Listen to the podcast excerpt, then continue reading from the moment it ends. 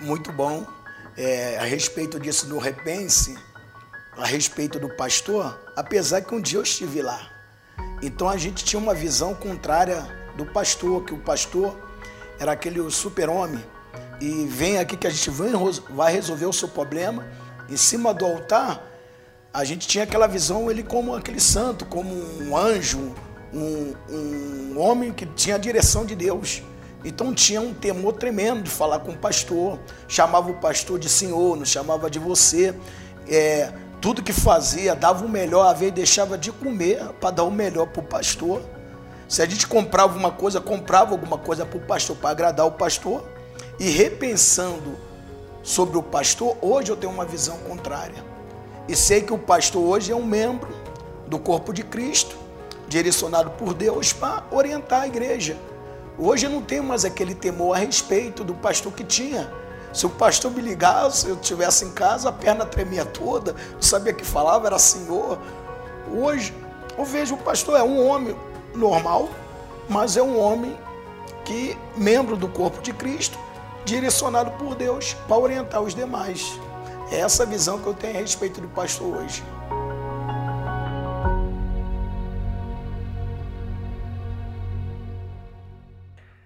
Olá, seja bem-vindo de volta ao Repense. Que alegria para mim é saber que você continua aqui com a gente, aprendendo aquilo que a palavra de Deus diz sobre nós, sobre a nossa vida, sobre o nosso relacionamento com Ele. E hoje o nosso tema é muito especial. Repense seu pastor é o assunto da nossa discussão aqui de hoje e eu fico muito feliz de poder conversar sobre isso com você. Afinal de contas, o que é o pastor? Quem é essa pessoa? O que ele deveria fazer? Deixa eu te fazer uma pergunta. O que você pensa ser o pastor? Quais experiências já marcaram a sua vida a respeito desse homem, dessa figura, dessa função? Todos nós, de alguma forma, temos preconceitos a respeito do pastor e eles são, esses preconceitos são devido à nossa própria experiência pessoal, a ideia que, de outras pessoas, aquilo que nos disseram sobre o que é um pastor. E hoje o meu convite para você é repense seu pastor. Repense o que você pensa sobre o pastor. E isso significa que ao final desse tempo juntos, você terá uma escolha a fazer. Ou você continuará pensando o que pensa a respeito do pastor, ou você poderá submeter a, a sua mente, o seu coração, a sua vida àquilo que Deus diz a respeito do pastor em Sua palavra. Por isso, eu espero que você já tenha se acostumado para nós pensarmos biblicamente o que é essa figura pastoral, o que é o pastor. Primeiro, eu gostaria de te ajudar a saber o que não é, tá bom? Então, vou começar nosso tema hoje dizendo o que não é um pastor. E a primeira coisa que eu gosto de listar é que o pastor não é um coach espiritual. Aqui no Brasil, nos últimos anos, nós temos sido invadidos pela essa onda do coaching. É uma profissão ah, que tem ganhado mercado, espaço no mercado brasileiro. E, e basicamente o coach é aquela pessoa, aquele especialista que ajuda empresas ou até pessoas mesmo especificamente a alcançar os seus objetivos pessoais. O coach é alguém especializado em te ajudar a traçar objetivos e a encontrar potencial dentro de você mesmo e nos seus recursos para alcançar esses objetivos e ser tudo aquilo que você espera ser, seja como profissional, como marido, como mãe, como, como esposa, enfim. O que nós temos visto no Brasil é mais do que só uma onda, uma onda do coach, mas também pastores que estão se aventurando nessa postura em relação à sua igreja ou às pessoas.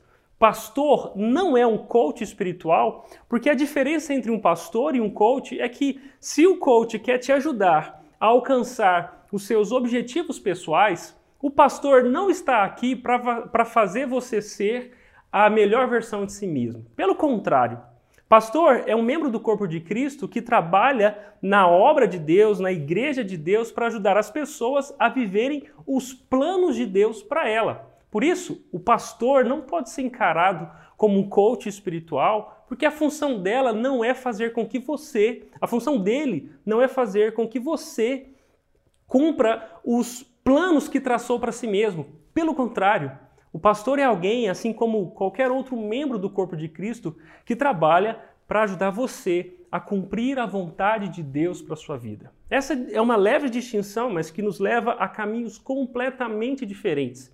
É muito comum, se você navegar aí no YouTube, você vai achar muitos pastores que parecem de fato coaches. Eles vão te dar três, cinco, sete, dez leis espirituais do sucesso, vão usar versículos bíblicos, mas na verdade o que eles estão propondo é um jeito de usar Deus para que você faça ou seja tudo o que você quer. E isso está completamente errado com toda a, a proposta bíblica para a nossa vida. Deus não é um instrumento, a palavra de Deus não é uma ferramenta que faz com que a gente chegue lá nos objetivos que nós mesmos tratamos para nós. Pelo contrário, a palavra de Deus e a figura pastoral é alguém que, ao invés de usar Deus, quer te ajudar a ser usado por Deus para que os planos dele se cumpram na sua vida, na sua família e em toda a sociedade. Por isso, um pastor não é um coach espiritual, pode negar essa ideia e desconstruir tudo isso, tudo que tem a ver com isso, tá bom? Uma segunda coisa que o pastor não é é um super crente. Eu sei que muitos de nós temos uma expectativa que o pastor seja alguém perfeito. É verdade até que muitos pastores até se colocam nessa posição. A imagem que eles projetam de si mesmos e que nós temos deles são de pessoas que não erram, de uma família perfeita, de um casamento perfeito, de uma postura perfeita, alguém quase que super-humano, um super-herói. Mas, biblicamente, se o pastor é um ser humano, ele ainda se enquadra na categoria de pecador, de alguém que tem falhas, que é vulnerável e fraco como qualquer outro. Por isso, a ideia de pastor como um super crente não é sustentável biblicamente. Pastor é um homem como você. Eu sou como você. E talvez você está me vendo aqui pregando a Bíblia como pastor na igreja Red e você acredite que o meu casamento seja melhor que o seu, que, a, que, os, que as minhas filhas estão sendo educadas melhor do que as suas, que eu cuido melhor das minhas finanças, sou alguém emocionalmente mais equilibrado do que a maioria das outras pessoas. E, e deixa eu dizer uma coisa: isso não é verdade sobre mim e nem sobre nenhum tipo de pastor por aí. Pastores são, são homens, eles falham, eles erram. E por mais que muitos deles até queiram transmitir essa imagem de perfeição, de alguém que já chegou lá, isso não é verdade. Pastor é alguém que precisa de cuidado e atenção como qualquer outro. Ele é uma pessoa comum. Ele não é um crente especial, um cristão especial. Por isso, o pastor, como um mero ser humano, é alguém que, sim, ele se propõe a ajudar outras pessoas a crescer, mas enquanto ele faz isso, ele mesmo também é carente de crescimento. O pastor ainda está correndo a carreira da fé. Ele não chegou lá, ele não cruzou a linha de chegada. Ele não é um super-herói. Ele é um crente como eu e você.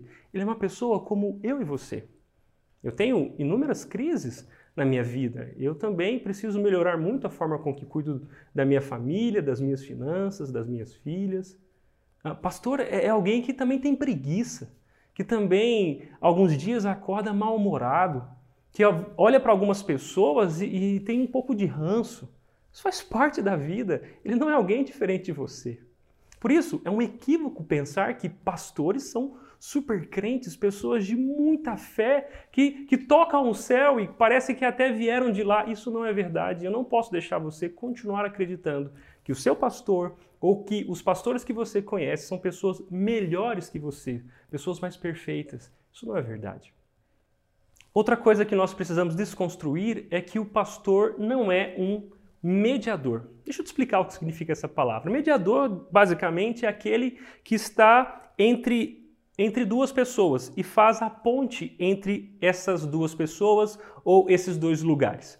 No nosso Brasil, ah, tão diversificado e tão, eu diria, religiosamente sincrético, isto é, ah, religiões que se misturam e aí você acaba tendo uma, uma linha não tão rígida entre as, as religiões, as pessoas levam crenças para lá e para cá. Nesse nosso Brasil que se mistura tanto religiosamente, essa ideia de mediador é muito, é muito marcada na fé brasileira de um modo geral. Nós somos um povo que acredita e que depende muito de mediadores. Se você for numa tribo indígena, ah, em qualquer lugar do país, provavelmente você vai encontrar lá um pajé. E a, e a, figura do pajé é esse líder da tribo, que também é um líder espiritual a quem todos os índios ou aquele, os membros daquela tribo recorrem quando estão doentes, quando precisam tomar decisões, quando a seca chega naquela tribo. É o pajé quem, quem diz para as pessoas o que fazerem. Basicamente, a figura do pajé é uma figura de mediação porque ele retém, de alguma forma, poderes espirituais ou ele acessa recursos espirituais para curar pessoas, para manipular a natureza e para alimentar aquela tribo. Isso é uma figura de um mediador, está muito na crença indígena. Dentro do, do, do espiritismo, talvez se você já participou de alguma de alguma sessão espírita ou conhece um pouco como pensa a fé espírita, você conhece, você sabe que algumas pessoas são chamadas de médiums. O, o que é isso? Médium é alguém que, segundo a fé espírita, ah, tem uma capacidade espiritual de, de intermediar a relação dos espíritos dos mortos para os vivos. O médium é aquele que recebe espíritos ou que ouve espíritos e traz mensagens do além para, para esse plano, para esse, para, para esse momento. Isso significa basicamente um mediador, alguém que as pessoas normais recorrem para receber mensagens sobrenaturais, para terem acesso e alívio a coisas que não estão aqui no aqui e no agora. É a figura de um mediador. Muito mais do que, os, que, que a fé indígena ou a fé espírita, o próprio catolicismo, que é predominante no nosso Brasil, também é, depende muito da figura do mediador. O Papa, que é o líder máximo da Igreja Católica, é tida por ela como o vicário de Cristo. Isso significa aquele que substitui Jesus na terra. A, a fé católica entende que quando Jesus subiu, Pedro foi aquele que pegou o bastão da igreja e agora o representa no mundo. E numa sucessão histórica até os dias de hoje, o Papa é esse que fala em nome de Deus para o povo, um grande mediador. É por isso que em toda missa, ou até mesmo no dia a dia do católico, está presente a confissão ao padre. Essa ideia de mediação é porque é pela fé de que cabe à igreja perdoar o pecado dos fiéis. E isso acontece quando esses confessam aos seus líderes, a quem participa do clero, e esse clero é, perdoa pecados, fazendo isso em nome de Deus na terra. O que é um problema é que, dentro do meio protestante da fé evangélica, essas ideias de mediação continuam.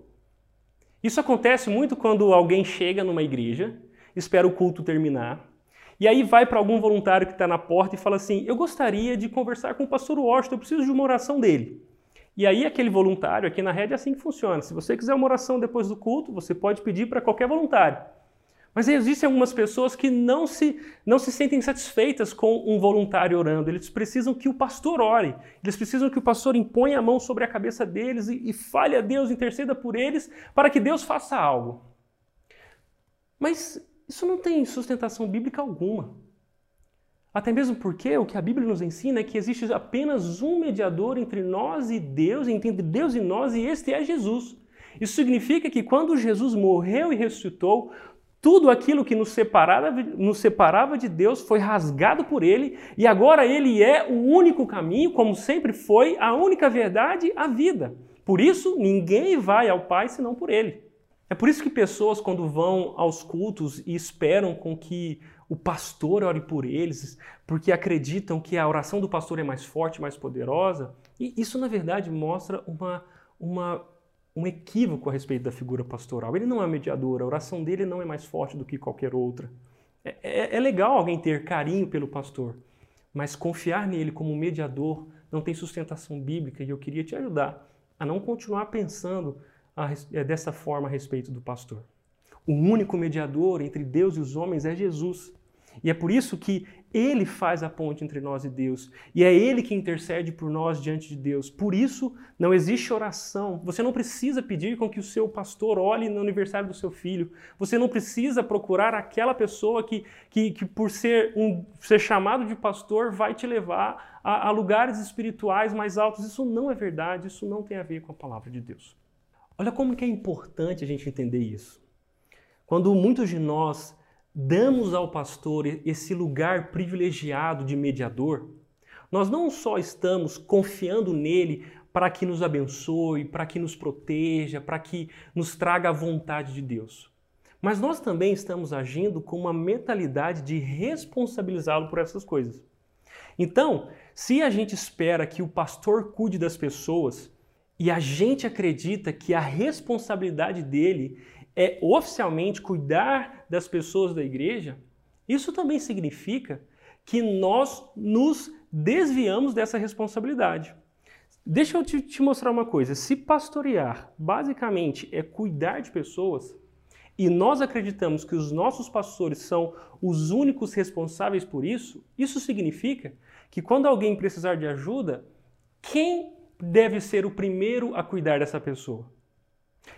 Quando alguém está no hospital e precisa ser visitado, quando alguém está chorando e precisa ser consolado.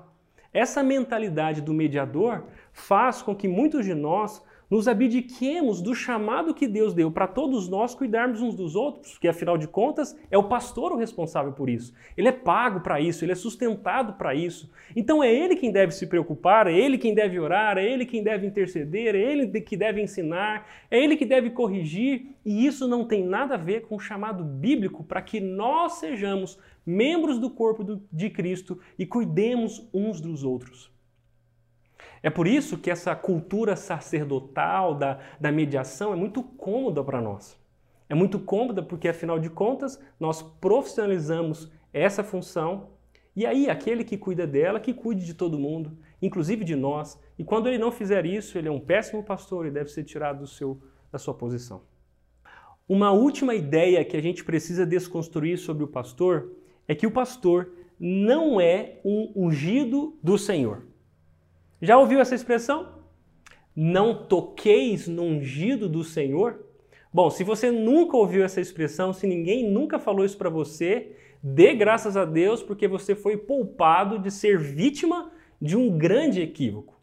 Existem muitos lugares, muitos meios evangélicos onde essa expressão que o pastor é ungido do Senhor, por isso ele não pode ser contrariado, não pode ser corrigido, porque afinal de contas ele recebeu uma unção que fez dele ungido do Senhor. É, essa é uma besteira, é um equívoco e eu preciso te ajudar a entender biblicamente o que significa essa expressão. Ungido do Senhor ou os ungidos do Senhor é uma expressão que se refere no Antigo Testamento ao povo de Israel. O povo de Israel é uma unção que é, é um, é um povo que Deus escolheu para separar, para consagrar e para que eles fossem espelhos de Deus para todas as outras nações.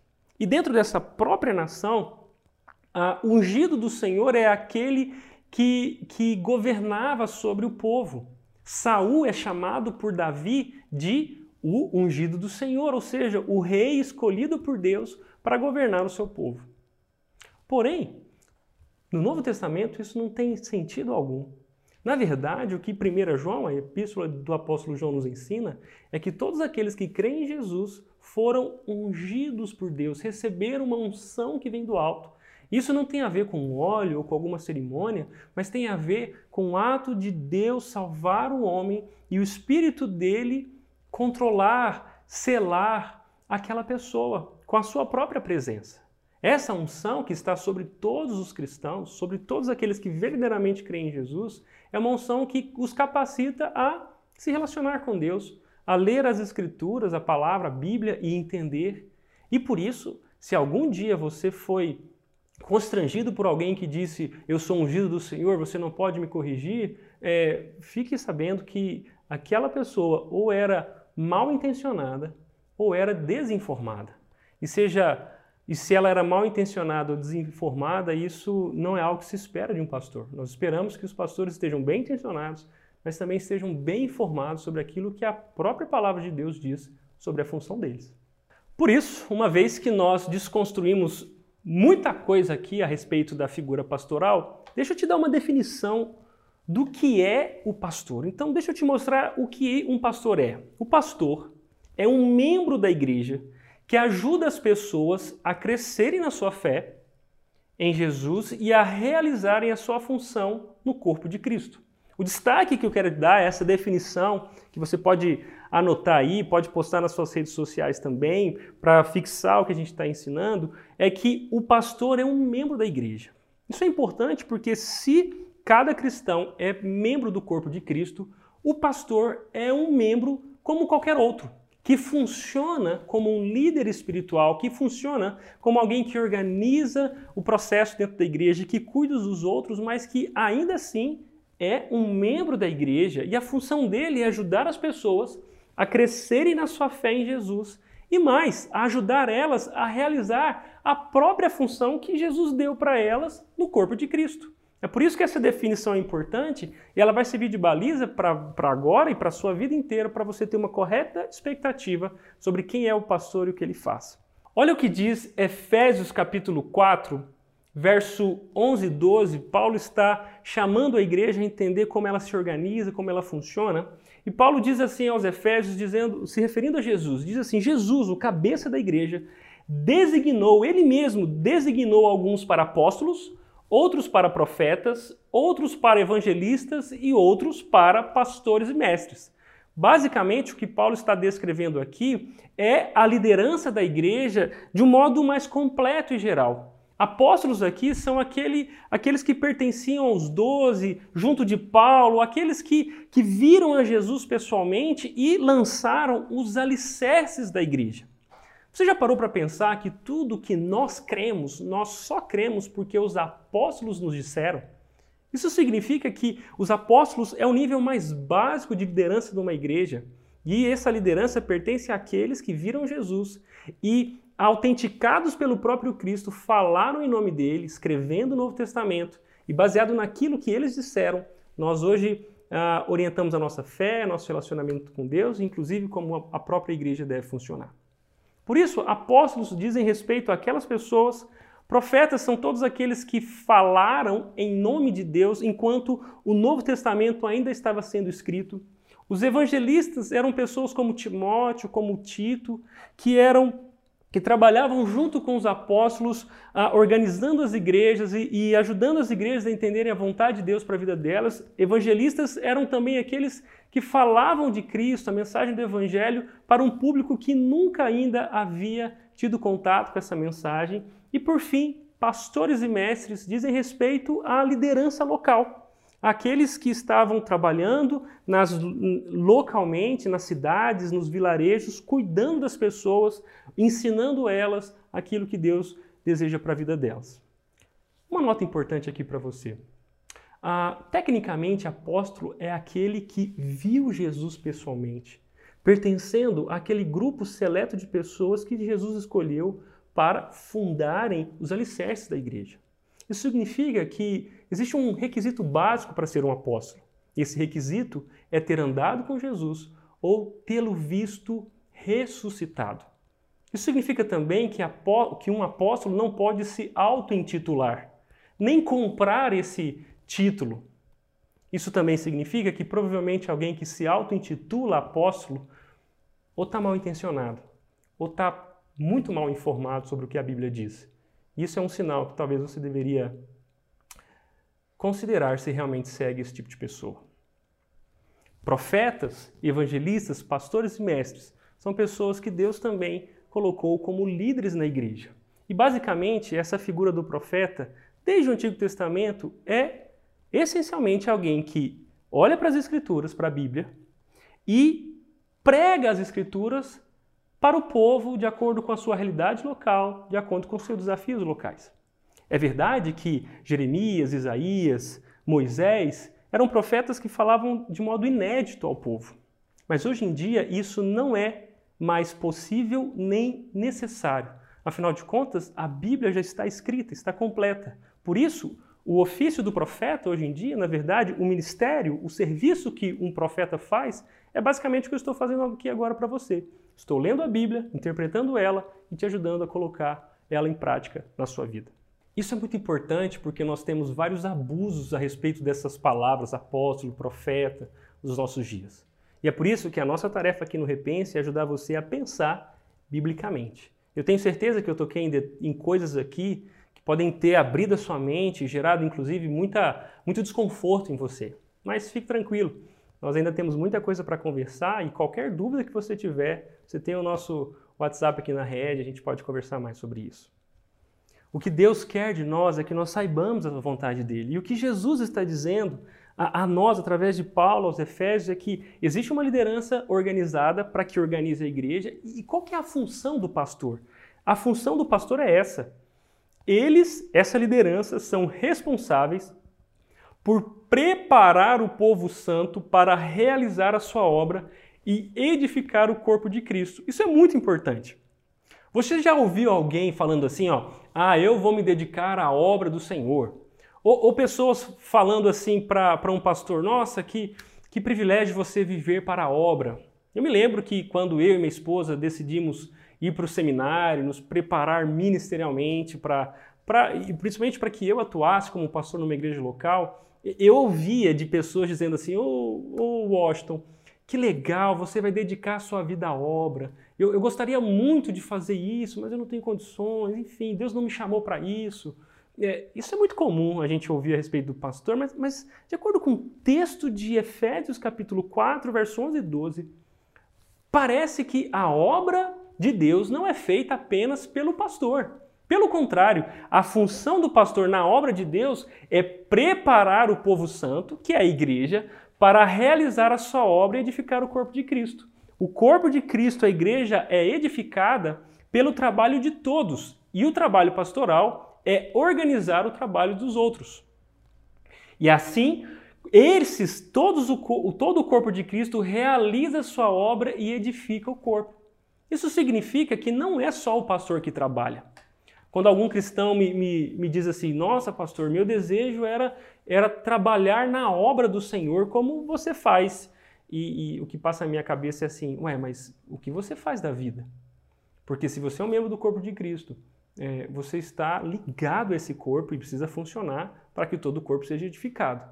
O que eu quero te mostrar é que o chamado pra, de Deus para todos nós é servirmos a Ele e cuidarmos uns dos outros. Alguns fazem isso de modo oficial, são os pastores, é, é disso que eu estou falando. Aqueles que oficialmente cuidam uns dos outros, cuidam dos outros. Mas, de modo não oficial, cuidar uns dos outros é um chamado para todos nós, para todos os cristãos. E por isso, se você não está cuidando de alguém, você não está funcionando bem no corpo de Cristo e muito menos realizando a obra de Deus, a obra que Ele chamou você para participar. Mas qual é o objetivo? Até onde isso acontece? Paulo continua dizendo: até que todos, ou seja, todos os membros do corpo de Cristo, alcancemos a unidade que a fé e o conhecimento do Filho de Deus produzem e amadureçamos, chegando à completa medida da estatura de Cristo. Isso significa que existe, Deus tem uma vontade para a sua vida. E a vontade de Deus para a sua vida não é outra senão que você se pareça com Jesus e que, à medida que você leve pessoas a se parecerem com Jesus, você se veja cada vez mais parecido com Ele. Aqui na rede nós temos, nós organizamos um processo de crescimento espiritual que tem, tem como base esse princípio. Enquanto eu faço a obra de Deus, Deus faz a obra dele em mim. É por isso que não existe membros de uma igreja que não, que não, que não sejam voluntários. Nós pressupomos, é um princípio que todo membro seja um voluntário e todo voluntário seja um membro, porque todos nós fomos chamados a cuidar uns dos outros e a trabalhar nessa obra que Jesus está levantando na terra e na história, a sua própria igreja. Esse é o objetivo de Deus para nós e é para lá mesmo que nós devemos ir, chegarmos à maturidade, parecermos com Jesus, a medida completa da estatura de quem ele é. Se o que Jesus está fazendo no mundo é edificando a sua igreja, o chamado dele para pastores e qualquer outro tipo de pessoa é que colaborem com esse projeto, com esse grande movimento. E é por isso que eu quero te dizer que maturidade não tem a ver com o, a quantidade de conteúdo bíblico que você aprendeu ao longo da vida. Na verdade, maturidade tem a ver com a excelência do seu funcionamento dentro do corpo de Cristo. Se você não vive para servir os outros, se você não vive para levar outras pessoas a crescerem no relacionamento com Jesus, você não está progredindo na maturidade que Deus quer formar em você. É por isso, talvez, que muitas pessoas andam decepcionadas com seus pastores. Elas estão assim porque elas acreditam que a sua, o seu crescimento espiritual, a sua relação com Deus depende do trabalho do pastor. É claro que se o pastor não fizer bem o seu trabalho, isso vai trazer problemas para o crescimento de toda a igreja e maturidade das pessoas. Porém, é responsabilidade pessoal de cada um de nós servirmos a Deus, aprendermos a Bíblia e servirmos uns aos outros de acordo com o que a Bíblia diz. Por isso, não deposite no seu pastor a responsabilidade pela sua vida espiritual. Ela é sua. Você pode, na verdade, é contribuir com o próprio crescimento à medida que decide servir as pessoas, inclusive o seu pastor, no que diz respeito ao seu crescimento espiritual. E já que a gente aprendeu um pouco o que um pastor é, deixa eu te mostrar o que um pastor faz. Nós vamos falar da função pastoral agora, de modo mais específico, e isso eu preciso falar a partir do que 1 Pedro, capítulo 5, verso do 1 ao 4 nos ensina. Aqui é o apóstolo Pedro, mas não mais aquele Pedro talvez tão enérgico, tão, tão forte e até ingênuo que nós encontramos nos evangelhos. Aqui Pedro está escrevendo a sua primeira carta aos cristãos que estão dispersos. Pedro já está mais experiente e ele diz assim, ele diz assim, ó, e agora uma palavra aos presbíteros em seu meio. Observe que nós estamos no capítulo 5. Pedro já falou ah, muita coisa para grupos específicos de pessoas. Ele falou aos servos, às mulheres, aos maridos, enfim. A carta de 1 Pedro é uma carta muito especial. Porém, aqui, quando ele chega nessa altura da, daquilo que ele está escrevendo, ele se refere aos presbíteros. O, o que significa presbítero? O que significa essa palavra? Presbíteros aqui é uma palavra que diz respeito à liderança espiritual daquelas igrejas. Presbítero, bispo, pastor, mestre são palavras que, traduzidas do grego, geralmente se referem ao mesmo grupo de pessoas. Os pastores, aqueles que lideram a igreja. Cada uma dessas palavras tem um aspecto especial. O presbítero, como Pedro usou aqui, diz respeito àquele que julga. Também pode ser traduzido até por ancião, ou seja, presbíteros eram pessoas que julgavam nas igrejas, ajudavam as pessoas a tomar suas decisões, geralmente alguém um pouco mais experiente na fé, e Pedro está usando essa palavra. Pastor é aquele que cuida, tem a ver com rebanho. Lembra do Salmo 23, o salmo do pastor? Enfim, em todas as escrituras, desde o Antigo Testamento, o próprio Deus é tratado como o pastor do seu povo.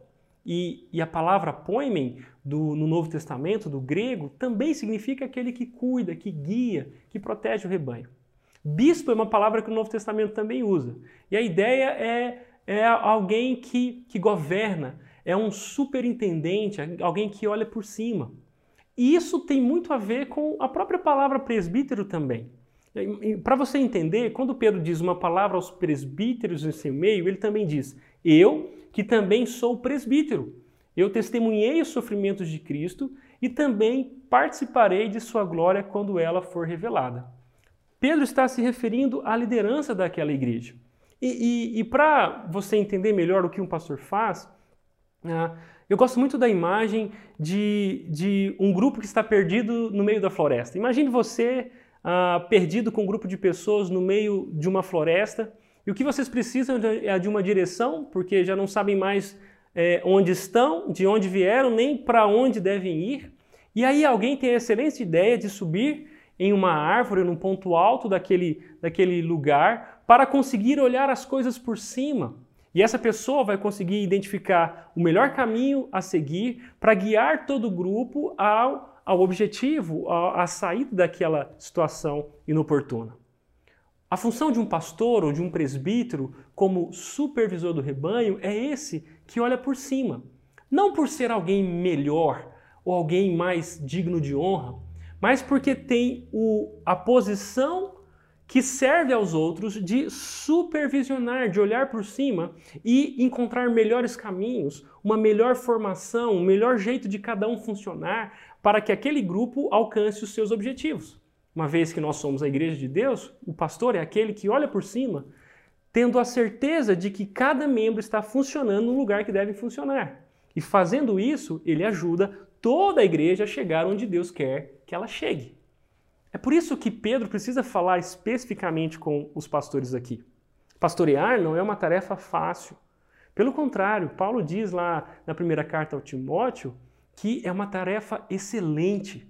E todos aqueles que desejam é, cumprir essa tarefa devem ser pessoas de caráter aprovado, pessoas irrepreensíveis, não no sentido de pessoas que não têm erros, mas pessoas que consertam seus erros, que estão habilitadas para serem bons exemplos para todas as outras. Pastores não são pessoas perfeitas, mas pastores devem ser pessoas exemplares, pessoas confiáveis, aqueles que cumprem os requisitos de Deus para exercerem a liderança de toda a sua igreja.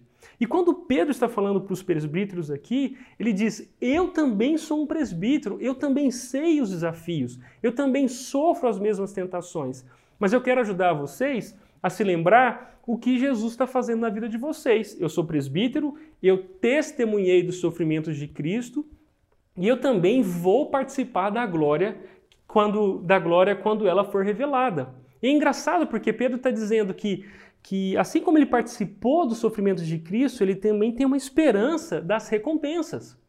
E para o ministério pastoral isso também é muito importante. Ministério pastoral não é fácil não, viu? Existe muito sofrimento em levar as pessoas a um relacionamento crescente com Jesus. Se você já tentou de alguma forma cuidar de alguém, você sabe que essa não é uma tarefa fácil.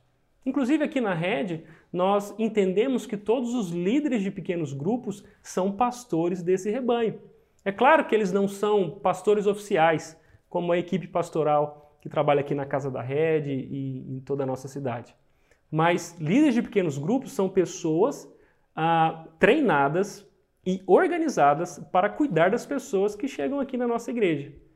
Eu tenho certeza que se você está aqui na rede ou se você quer fazer parte aqui da rede, você será, você será muito bem cuidada. Mas talvez você nunca estará num pequeno grupo onde eu, Tiago ou qualquer outro dos pastores vai liderar.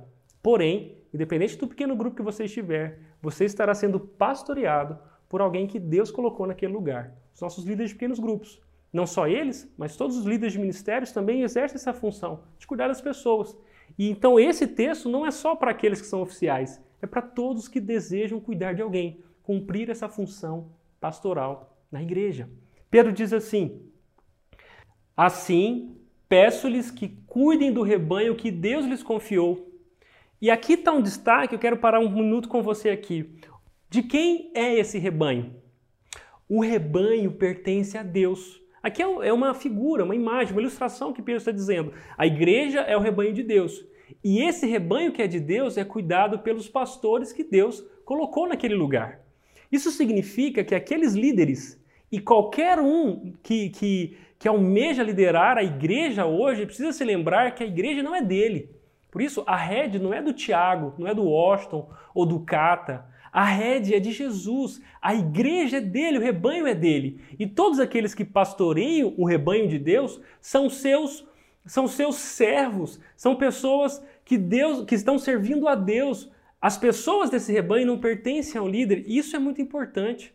Inclusive, diante dos escândalos que nós vemos quase que diariamente no nosso Brasil, de líderes que usam da sua posição para lucrar com as pessoas, que abusam da sua autoridade, como se a igreja fosse deles. Deixa eu dizer uma coisa: a igreja, ah, só porque ela é organizada, não significa que ela é uma empresa. As nossas igrejas não são corporações, não são instituições financeiras, pelo contrário, é a igreja de Deus, pertence a Ele. E aqueles líderes precisavam entender que a função deles era cuidarem das pessoas. Por isso, eu preciso te lembrar: as pessoas pertencem a Deus, não pertencem a você como líder. Se você é um líder de pequeno grupo, ou se você lidera uma igreja, essas pessoas respondem primeiramente a Deus e não a você. Isso, por um lado, é consolador, porque afinal de contas, nós somos apenas funcionários de Deus. Por outro lado, isso é, é muito preocupante, porque aquilo que nós fazemos para com essas pessoas é algo que nós prestaremos contas a Deus a quem todas elas pertencem. Por isso Pedro está dizendo: cuidem do rebanho que Deus lhes confiou, mas façam isso com disposição e não de má vontade. Olha o contraste de Pedro. Ele está dizendo: cuidem mas façam isso porque vocês querem. Façam isso como uma escolha pessoal e não de má vontade, não com uma indisposição. Aqui eu preciso fazer um comentário importante. Existem muitos líderes que cuidam das suas igrejas como se fossem qualquer coisa. Mas se a igreja é de Deus, se esse projeto é um projeto de Deus, isso exige de nós, se espera que nós, os pastores, ou aqueles que lideram a igreja, façam com excelência o seu trabalho. Não de má vontade, com indisposição, mas como uma, uma convicção pessoal de que estão servindo a Deus.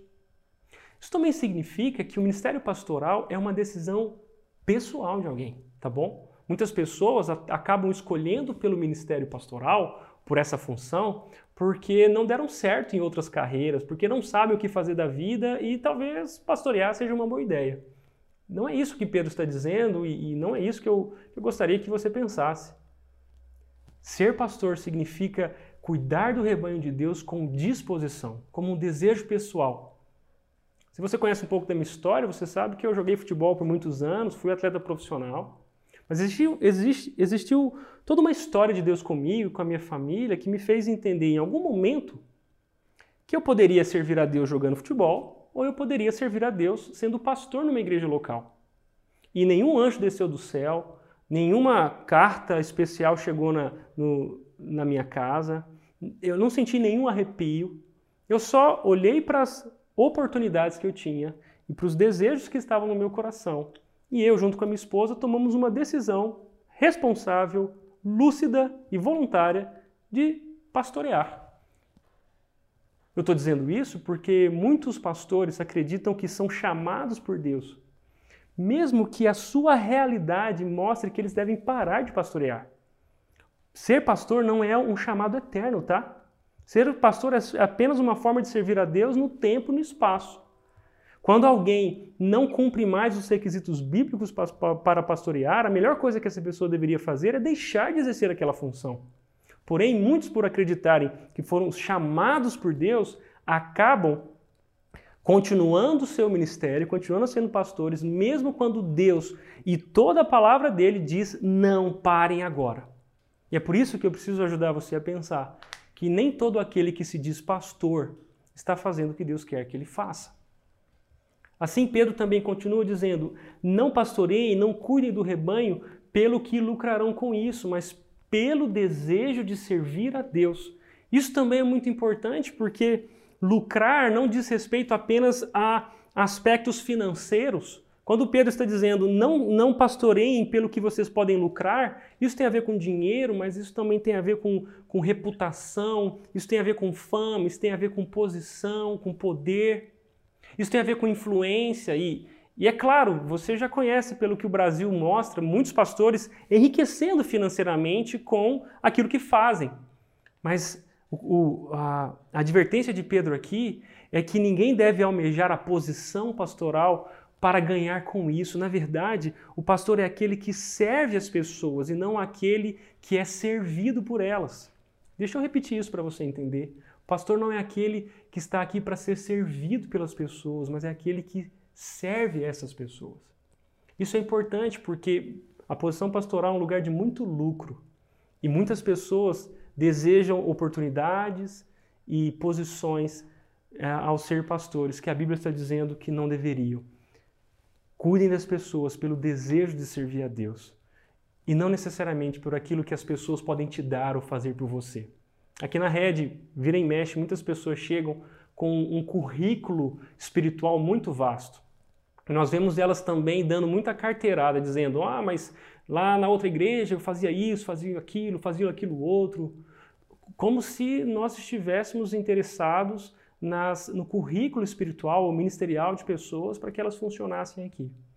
Eu vejo muito dessa postura pessoas que querem ser aplaudidas pelos homens pessoas que querem ser elogiados, que querem aparecer. É por isso que todos nós precisamos apre aprender com o que o João Batista disse. Ele disse assim: é necessário que ele, Jesus, cresça e que eu diminua.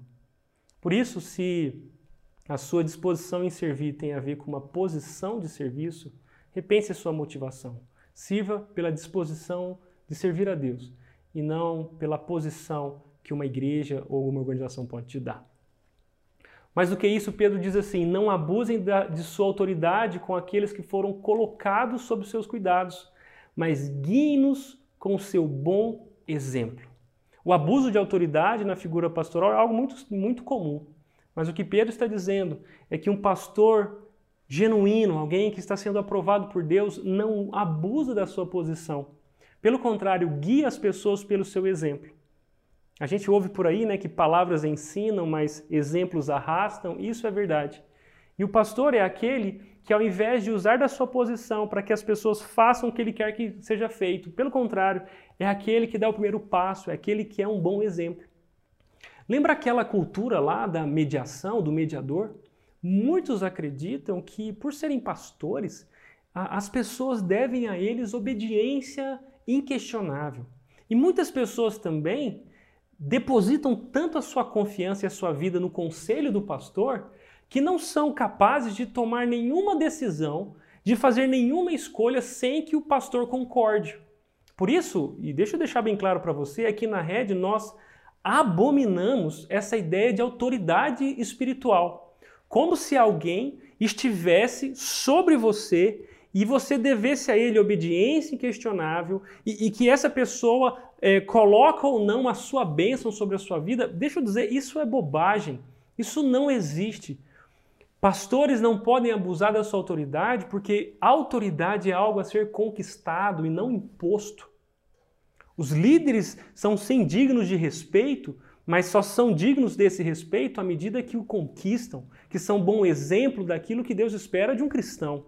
Por isso que Pedro está dizendo: não abusem da autoridade, pelo contrário, guiem as pessoas pelo seu bom exemplo. E o que é mais especial? Pedro diz assim: e quando vier o grande pastor, vocês receberão uma coroa de glória sem fim. A esperança que Pedro estava dando para aqueles líderes era que naquele grande dia o grande pastor, o verdadeiro pastor que é Jesus, voltaria e ele recompensaria aqueles que se dedicaram ao ministério pastoral com excelência. Essa é a esperança de todo pastor que as pessoas parem de olhar para ele e comece a olhar para Jesus. Pelo menos de todo pastor digno de, de ser seguido. O grande pastor, o grande dono das ovelhas é Jesus e a figura pastoral ela tem um prazo de, de validade. Quando Jesus voltar, quando Jesus recolher para si o seu povo, a figura pastoral perdeu o sentido. E agora aqueles que apenas eram espelhos de quem Jesus é, poderão, junto com todos os outros, vê-lo face a face. É por isso que eu quero dizer que pastorear é algo muito difícil, mas muito recompensador. Porque quando nós vemos pessoas crescendo com Jesus, entendendo a palavra de Deus, se submetendo ao que ela diz, talvez nós, seja, nós somos os primeiros a colher esses bons frutos da obra que Deus está fazendo no mundo não só oficialmente, mas principalmente aqueles que fazem isso sem ter um PR antes do nome. Como é gostoso aqui na rede ver pessoas cuidando uma das outras. Sempre quando um jovem aconselha biblicamente o seu amigo, ele está pastoreando aquela pessoa. Sempre quando uma mãe corrige o seu filho e ajuda o seu filho a entender quem Jesus é, essa é uma função de pastoreio. Sempre quando uma mulher ajuda a outra a viver a vontade de Deus, ali está acontecendo um pastoreio. Essas pessoas não precisam ser chamadas de pastores ou de pastoras para cumprirem o mandamento de Deus de cuidar uns dos outros, aconselhar uns aos outros, servir uns aos outros. Como é bom saber que o grande pastor é Jesus e ele está cuidando das nossas vidas através da, da sua igreja, através das funções dentro de uma igreja, através da sua palavra, através do seu espírito, o dia inteiro, todo, 24 horas, todas as semanas. Ele é o nosso pastor. E talvez uma das principais recomendações que Pedro nos dá aqui para que os líderes, nós líderes, todos aqueles que lideram, entendam, é que Jesus é o nosso pastor. Aquele que lidera não deixou de ser liderado por ele.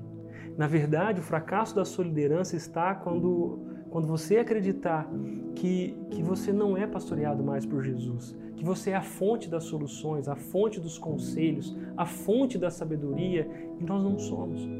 Nós somos apenas instrumentos de Deus para que a sabedoria dele, a verdade dele, o poder dele seja visto, reconhecido por todas as pessoas que nós lideramos. É isso que Hebreus capítulo 13 também nos diz. Olha que legal, olha que lindo o que o autor aos Hebreus está falando. Ele diz assim: obedeçam os seus líderes e façam o que disserem. O trabalho deles é cuidar de sua alma e disso prestarão contas.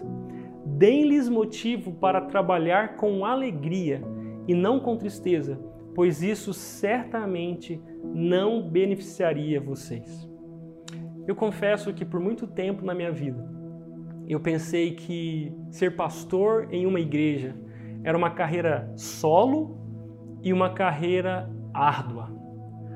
Uma carreira solo porque eu estava me preparando para não ter ajuda, para ser um lobo solitário fazendo essa coisa que é ser um pastor.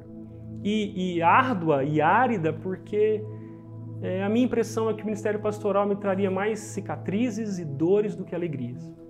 Mas eu preciso confessar que essa não tem sido a minha experiência aqui na rede, aqui na nossa igreja.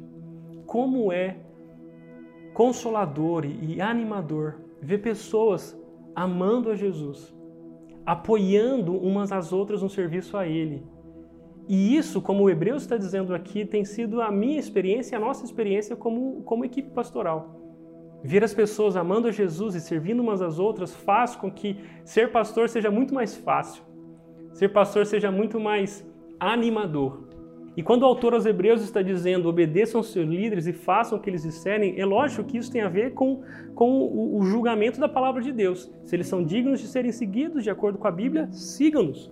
E o trabalho deles, enquanto eles cuidam da alma de vocês, sim, eles prestarão contas a Deus, mas deem a eles motivos para trabalhar com alegria. E aqui na rede, nós, como pastores, temos muitos motivos de alegria por trabalhar aqui. Não é tristeza, porque nós temos visto pessoas crescerem, amarem a Jesus e, e, e aqui está o meu convite. O convite para que você seja o pastor de alguém, para que você ame a Jesus ao ponto de levar ele para outras pessoas. Isso faz com que não só o trabalho pastoral, mas com que todo o corpo de Cristo cresça, amadureça e cumpra a vontade de Deus no mundo. Você é peça-chave para que isso aconteça. Você é peça-chave para que pessoas cresçam com Jesus, conheçam a Ele. Por isso, não hesite nessa responsabilidade, nesse chamado de Deus para todos nós. Servir a Ele, levando as pessoas a um relacionamento crescente com Jesus. Por isso, para refletir e praticar, eu tenho algumas dicas para você. A primeira é alinhe biblicamente suas expectativas sobre o seu pastor. Muitas das marcas que pessoas têm em relação ao pastor não são legítimas porque as expectativas que aquelas pessoas tinham sobre o pastor não eram bíblicas. Elas acreditavam que o pastor seria um super crente, elas acreditavam que o pastor estaria presente em todos os momentos, que ele era a fonte de toda a sabedoria. Mas não, o pastor errou, ele pecou, ele não foi, ele, ele não visitou, ele não tinha algo de bom a dizer, mas aquelas expectativas não eram corretas. Então alinhe as suas expectativas com a Bíblia a respeito do seu pastor. Uma segunda dica é cuide e apoie o seu pastor. Ele precisa disso tanto quanto você. Pastores não são pessoas perfeitas. São pessoas que precisam de ajuda e cuidado, assim como você também precisa. Eles também choram, eles também lamentam, eles também podem estar desanimados.